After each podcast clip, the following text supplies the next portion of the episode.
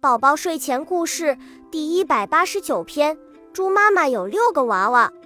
一天，猪娃娃说：“妈妈，我们都长大了，想去外面旅行，可以吗？”“当然可以，不过我要给你们准备一样东西带在身边。”猪妈妈就去画了一幅画，分贴在六块画板上。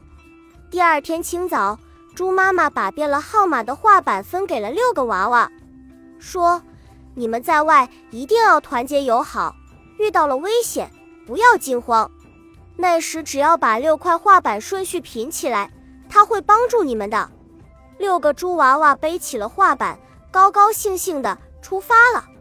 他们排着整齐的队伍，经过草地，走进树林中，突然窜出来一只大灰狼，伸出血红的舌头，说：“嘿哈，多费的猪娃，今天够我饱餐一顿了。”六个猪娃娃想起了妈妈的话，马上拼好画板，挡在大灰狼的面前，说：“大灰狼，我们才不怕你呢！”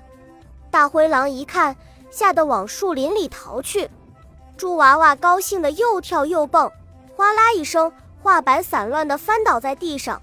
哟，是什么东西吓跑了大灰狼呢？原来画板上画了一只威风凛凛的大老虎。